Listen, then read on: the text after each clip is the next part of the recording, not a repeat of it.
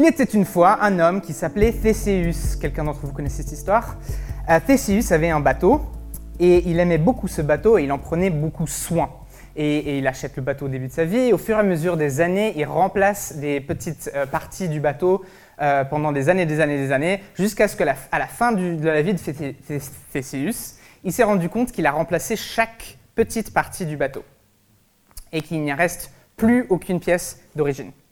Question philosophique hyper importante, est-ce que c'est le même bateau? Est-ce que vous connaissez cette histoire? Ça vous évoque quelque chose pour certains? Est-ce que c'est le même bateau quand les atomes de ce bateau d'origine ne sont plus là? On, a reconstruit un autre bateau pratiquement au fur et à mesure des années. Et ce problème philosophique, elle nous amène à, en fait, à poser des questions sur l'identité d'un objet, l'identité de quelque chose. Est-ce que l'identité de ce bateau est dans l'objet matériel, dans ses atomes, dans ses pièces, dans son bois? Ou est-ce que c'est dans ce concept de bateau, de bateau de Theseus? Est-ce que c'est dans le concept de ce bateau qu'existe l'identité de ce bateau? Réponse? On ne sait pas trop. Ça dépend de votre position euh, philosophique. Euh, mais si on se posait la même question pour cette église, pour Fireplace, si on partait tous, nous là, on est une cinquantaine de personnes dans cette salle, on partait tous, euh, je sais pas, à Bordeaux, et qu'on laissait cette salle à 50 autres personnes qui venaient, et ces 50 personnes se réunissaient aussi à 10h30 euh, le dimanche matin, dans cette salle. Ils avaient le nom de Fireplace, ils avaient le logo de Fireplace, ils avaient le site web de Fireplace, ils avaient les mêmes euh, prédications, les mêmes visions, la même théologie, euh, le, même tout, sauf que c'était 50 complètement autres différentes personnes, rien à voir avec nous. Est-ce que ce serait la même église? Alors pour le bateau, j'ai pas de réponse. Pour l'église, peut-être que j'en ai une. Parce que ça pose la question de qu'est-ce que l'identité d'une église et qu'est-ce que l'église. Et peut-être que la Bible aurait quelques réponses pour nous là-dessus. Alors légalement, déjà de base, on est en France, euh, le gouvernement français nous oblige à avoir quelques structures pour une église, donc légalement, on est une association. Mais est-ce que c'est vraiment ça le cœur de notre église? Non. Euh, l'église est aussi une organisation avec, comme j'ai dit, un logo, un nom, un site web, des adresses mail, blablabla, bla, bla, tout un système pour faire euh, tourner l'organisation de l'église. Mais est-ce que c'est vraiment là le cœur de l'église non plus? Non. Mais dans la Bible, l'Église apparaît premièrement comme une famille. Donc, mes versets vont apparaître. Matthieu 12, verset 46. Comme il parlait encore aux foules, donc ça, il, c'est Jésus, comme il parlait encore aux foules, sa mère et ses frères se tenaient dehors et cherchaient à lui parler. Quelqu'un lui dit Ta mère et tes frères se tiennent dehors et ils cherchent, sont mes notes, et ils cherchent euh, à te parler. Mais il répondit à celui qui le disait Qui est ma mère? Qui sont mes frères? Puis il étendit la main sur ses disciples et dit Voici ma mère et mes frères.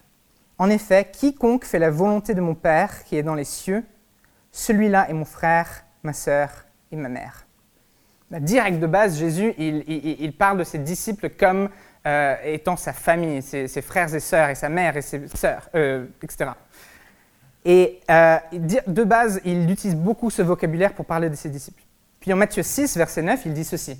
C'est la prière la plus importante de toute la Bible. C'est une prière qui a duré pendant euh, deux millénaires jusqu'à maintenant, et il est répété dans les églises partout, partout, partout, euh, tous les dimanches. Voilà comment vous devez prier, et il commence avec ces mots, Notre Père. Et du coup, là, direct de base, il est en train de dire, nous sommes ici en, tant qu'égaux, en tant que frères et sœurs, et nous avons un Père, notre Père. Nous sommes sur le même plancher devant un seul Dieu. Acte 1, verset 15. En ces jours, Pierre se leva au milieu des frères. Le nombre des personnes réunies était environ 120 et dit Mes frères. Et puis il commence sa prédication. 3 Jean, verset 5, commence avec Bien-aimé. Tu agis selon la foi dans tout ce que tu fais pour les frères, mêmes étrangers. Bien-aimé, ce mot il est hyper important. Bien-aimé, c'est ce que tu dis à ta, à, ta famille. C'est pas ce que tu dis à des gens au hasard. Et du coup, le mot adelphos en grec, euh, euh, qui, veut dire frères et sœurs, qui veut dire frères, euh, apparaît dans la Bible, dans le Nouveau Testament en particulier, 300 fois. Et j'ai regardé rapidement, je n'ai pas pu faire tous les versets, mais 300 fois, j'imagine qu'environ 275 d'entre eux, ce pas des vrais frères et sœurs biologiques, c'est des frères et sœurs en Christ, dans l'Église. Donc le concept de famille est hyper fort dans le Nouveau Testament par rapport à, ce que devrait ressembler une Église. La Bible, elle ne parle pas d'organisation, elle ne parle pas d'institution, elle ne parle pas, surtout pas d'association, elle parle de famille. Elle parle d'un groupe de personnes qui s'aiment les uns les autres et qui s'appellent frères et sœurs devant un seul Père céleste. nous sommes tous égaux devant ce Dieu, notre Père. Donc l'identité, pour le Nouveau Testament, l'identité de l'Église se réside dans ce concept de famille, ça se réside dans les relations que nous avons les uns les autres. Donc si on enlevait toutes les personnes qui étaient ici, on les remplaçait par 50 autres personnes avec des relations complètement différentes, ce ne serait pas la même Église, même s'ils avaient exactement la même association. Ce mot famille, je sais que ça peut euh, évoquer énormément de choses à pas mal de personnes, parce qu'on a tous une expérience d'une famille où, dans le pire des cas, on a une absence d'expérience de famille. Et du coup, on est tellement défini par ce mot, par comment nous avons vécu la famille dans notre passé, dans notre enfance. on a tous expérimenté une famille différente, avec des contextes différents, avec des, des problèmes différents. Et du coup, quand je suis là en train de vous dire que l'Église c'est une famille, peut-être que vous êtes là en train de dire non merci. Non, euh, non, je préfère qu'on reste loin les uns des autres, on n'est pas des frères et sœurs, on est juste euh, potes. Euh. non, non, non, frères et sœurs c'est trop quand même, c'est trop proche. Mais la Bible, elle parle de frères et sœurs. Et l'expérience qu'on a pu avoir de la famille par le passé est fortement influencée par le monde et par le péché qui existe dans le monde. Donc ça n'évoque pas nécessairement des images fleuries et bienveillantes dans votre tête, mais dans la tête de la Bible, dans les paroles de la Bible, il, décrit à quoi devrait ressembler une famille saine et ce que nous, on devrait euh, atteindre en termes de, vie d'église et famille d'église. Une famille à l'image de Christ, c'est comme ça. Il est marqué 2 Jean, chapitre 4, verset 7, bien-aimés, encore ce mot, bien-aimés, aimons-nous les uns les autres car l'amour de Dieu et quiconque aime est né de Dieu et connaît Dieu. Romains 12, verset 10, quant à l'affection fraternelle, soyez pleins de tendresse les uns pour les autres, soyez les premiers à honorer les autres, ne soyez pas paresseux mais empressés, soyez fervents d'esprit, servez le Seigneur comme des esclaves, réjouissez-vous dans l'espérance, endurez dans la détresse, consacrez-vous assidûment à la prière, soyez solidaires des saints qui sont dans le besoin. Soyez solidaires des saints qui sont dans le besoin. Poursuivez l'hospitalité. Et puis, euh, ce verset classique euh, que vous connaissez tous, 1 Corinthiens, verset 13. Et je ne sais pas si euh, cet exercice est commun dans vos églises par le passé, mais dans notre église par le passé, on remplaçait le mot amour par bah, ce qui nous arrangeait ce dimanche-là, particulièrement. là, aujourd'hui, ce qu'on va faire, c'est on on nous appelle en tant que famille d'être amour et de s'aimer les uns les autres. Donc on peut remplacer l'amour par la famille. Vous êtes d'accord? À peu près. Donc la famille est patiente, elle est pleine de bonté. La, euh, la famille n'est pas envieuse, la famille ne se vante pas, elle ne s'enfle pas d'orgueil, elle ne fait rien de malhonnête, elle ne cherche pas son intérêt, elle ne s'irrite pas, elle ne sous-somme pas le mal, elle ne se réjouit pas dans l'injustice, mais elle se réjouit dans la vérité. Elle pardonne tout, elle croit tout, elle espère tout, elle supporte tout. Ça, c'est l'image de la famille que la Bible est en train de décrire. Et vous avez certainement une expérience différente de la famille. Moi aussi, tout le monde a une expérience légèrement ou très différente de la famille. Mais ce que la Bible attend de nous et nous appelle à faire, et ce que Dieu nous donne les outils pour faire, c'est être cette famille-là. Et c'est une belle famille. Et c'est une belle famille ici pour notre communauté de personnes Fireplace. Ce n'est pas, un concept euh, lointain et vague, c'est un concept réel pour aujourd'hui, pour nous. Nous sommes appelés à être une famille, comme décrit dans 1 Corinthiens 13. Donc, quelques conclusions de ça, quelques implications de toutes ces choses de qu'est-ce que ça veut dire pour nous d'être famille. La première chose, c'est que le nom de Fireplace ne veut rien dire aucune valeur ou presque aucune valeur.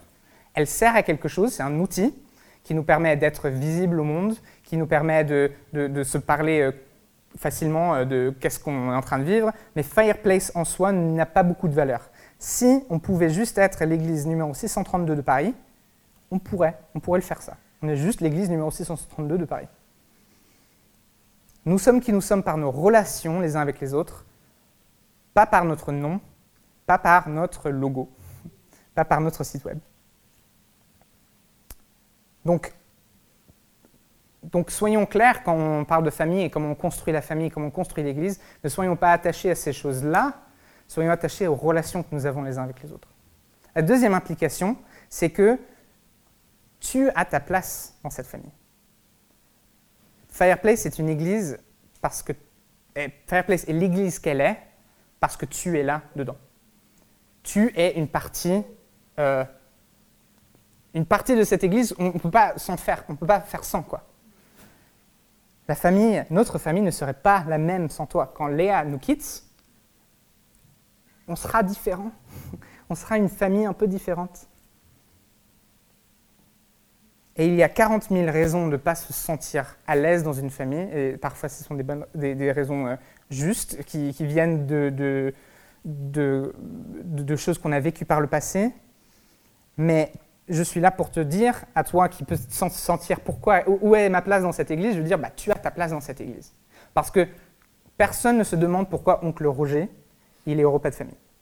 Oncle Roger, il est au repas de famille parce que c'est oncle Roger, il fait partie de la famille. Personne ne se dit, qu'est-ce qu'il fait là, lui? Parce que c'est oncle Roger, bien sûr qu'il est là. bien sûr qu'il est au repas de famille. Et toi, tu es là parce que tu fais partie de la famille, et bien sûr que tu es là Bien sûr que tu fais partie de la famille, bien sûr que tu as ta place. Tu es légitime ici, à la maison. La troisième chose à ressortir, c'est que dans une famille, tout le monde a un rôle à jouer. La Bible a cette image d'un corps. Il n'y a pas de spectateur dans le corps et il n'y a pas de spectateur dans une famille. 1 Corinthiens 14, verset 26 dit ceci. Je ne sais même pas si j'ai mis sur point de... Que faire donc, frères, lorsque vous vous assemblez, les uns ou les autres parmi vous ont-ils un cantique une instruction, une révélation, une langue, une interprétation, que tout se fasse pour l'édification. Donc je suis en train de parler de service, bien sûr, il y a des choses pratiques à faire dans l'église. Quand euh, on est dans un repas de famille, il y a par exemple maman qui fait la cuisine, c'est normal, il y a des choses pratiques à faire, mais je ne parle pas que de la pratique, je parle aussi de qu'est-ce qu'on peut apporter nous en tant que personne dans nos expériences, dans nos vies de passé, dans, dans tout ce qu'on a pu apprendre, qu'on peut apporter à quelqu'un d'autre. C'est notre rôle c'est pourquoi, là, on est, c'est pourquoi on est là, c'est pourquoi on est dans cette famille. Nous sommes là parce que nous avons un rôle à jouer. Ok, je suis à ma fin. Notre conclusion. J'aime beaucoup, euh, Dieu, il m'a parlé de tout ça. Euh, je ne me suis pas rendu compte que ça allait être la présentation d'Anastasia aujourd'hui. Et je pense que c'est particulièrement approprié parce que Anastasia est une nouvelle membre de notre famille. Et peut-être que du coup, on devrait se poser la question de quelle famille on a vraiment envie d'être. Et quelle est l'identité de notre famille? Qui est-ce qu'on a envie? Qu'est-ce qu'on a envie de donner à Anastasia? Parce que nous serons et nous sommes le premier contexte d'église et de famille d'église qu'expérimente Anastasia en ce moment même. Donc pensez-vous à toutes les craintes et les peurs et les blessures que vous avez expérimentées dans vos premières églises. Nous, on n'a pas, envie de pas envie de transmettre ça à Anastasia. on est d'accord? Nous avons une responsabilité envers elle et envers tous les bébés qui vont venir dans les prochaines années sûrement. Nous avons une responsabilité envers cette nouvelle génération de créer un contexte de famille qui est sain, qui est correct, qui est qui, représente tout ce qui est dans 1 Corinthiens 13. Et il y a, euh, moi je viens de l'église anglicane. Dans l'église anglicane, les anglicans sont très très bons pour euh, les speeches et les, structures. Dans l'église anglicane, quand ils font une présentation de bébé, parce qu'il y a des mots qui sont très très définis pour ce genre de service, ils disent, le prêtre regarde vers les parents et il dit Parents, acceptez-vous cet enfant comme une bénédiction dans vos vies et acceptez-vous de l'élever dans la voie du Seigneur. Et les parents, ils disent oui, bien sûr. Et puis, le prêtre se tourne vers l'Église. Et il dit, et vous Est-ce que vous acceptez ce bébé comme une bénédiction dans votre famille et acceptez-vous de aider euh, les parents à élever cet enfant dans la foi du Seigneur? Et là, l'Église, elle dit Ce moment dans la vie de l'Église où on accepte un nouveau bébé est un vrai moment de joie.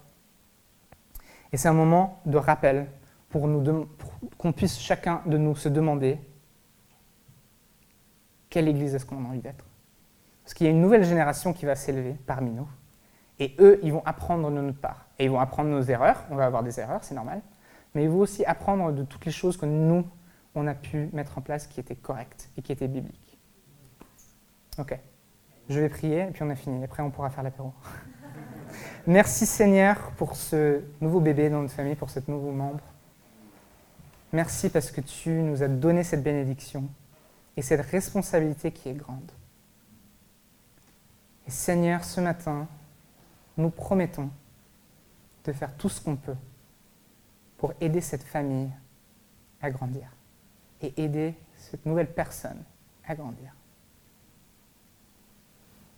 Seigneur, ce matin, nous remettons dans tes mains toutes les choses qui ne sont pas correctes, toutes les choses qui ne sont pas bibliques, toutes les choses qui peuvent enfreindre à la croissance de notre Église.